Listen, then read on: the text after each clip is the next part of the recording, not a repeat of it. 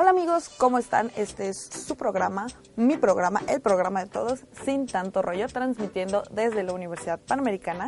Yo soy Vanessa Priego, su conductora del día de hoy, estoy súper emocionada de empezar este proyecto con ustedes, el cual les voy a explicar un poquito de qué se trata. Vamos a hablar de un tema relevante de la semana, del día anterior, y les voy a dar los datos importantes, los contundentes para que estén informados, no desinformados. La desinformación es para los perdedores, amigos. Entonces, vamos a empezar, que esto es mole de olla.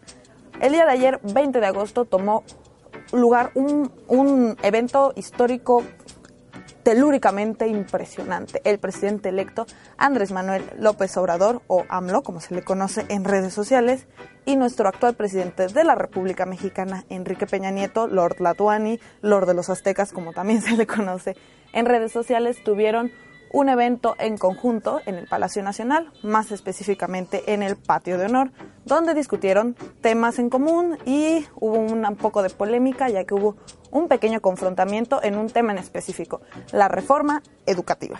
¿Qué es la reforma educativa?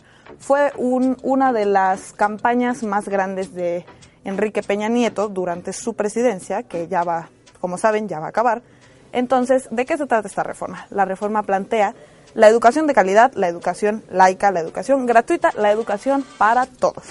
Pero ¿qué incluye esta educación para todos?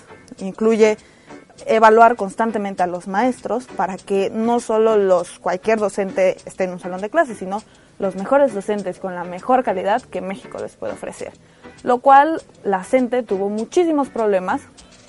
Como saben, hubo muchísimos plantones aquí en la Ciudad de México, muchísimas protestas, también unas cuantas tomas de violencia, pero bueno, la reforma educativa tomó lugar en febrero del 2017.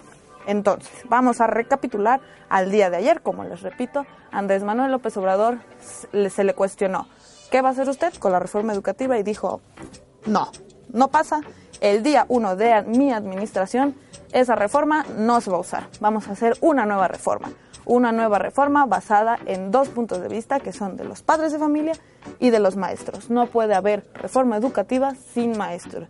Y todos, AMLO, ¿pero cómo? ¿Cómo vas a hacer eso? Y lo que dijo, vamos a tomar en cuenta medidas legales para que esta reforma educativa no tome lugar.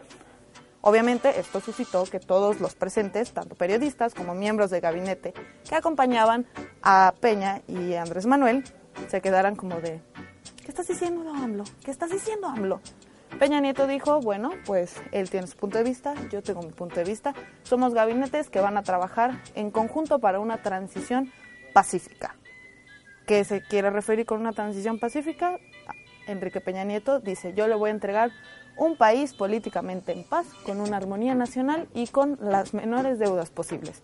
Lo cual nos hace preguntarnos, ¿esto será real? ¿Neta?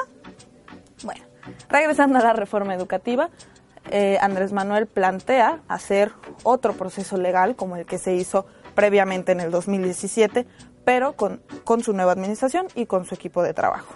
En mi opinión, como hija de alguien que, que es docente, creo que una reforma educativa conlleva muchísimo trabajo y debemos esperar tantito a ver para que el señor Andrés Manuel tome el cargo y podamos realmente ver cuáles son sus intenciones. Hasta ahorita él es solo presidente electo. Obviamente estamos viviendo un proceso en el que nunca se había visto que un presidente electo y el actual presidente hicieran eventos en conjunto o que el presidente electo recibiera mandatarios extranjeros. Entonces yo creo que estamos todos como en shock. Estamos todos viviendo una nueva etapa de la historia política de nuestro país y hay que esperar para, para ver si realmente va a ser para mal o para bien. Por lo tanto, entonces, yo creo que debemos de pues darle lo que se viene siendo el beneficio de la duda. Enrique Peña Nieto ya va a salir muy pronto de su administración, que fue una de las más polémicas de la política mexicana, y Andrés Manuel entra siendo el triunfante total de estas pasadas elecciones. Entonces yo creo que tenemos una yuxtaposición muy extraña ahí y habrá que ver. Entonces los invito a que nos sigan en nuestro programa Sin tanto rollo, mi programa, su programa, el programa para todos y los espero aquí próximamente. Muchas gracias.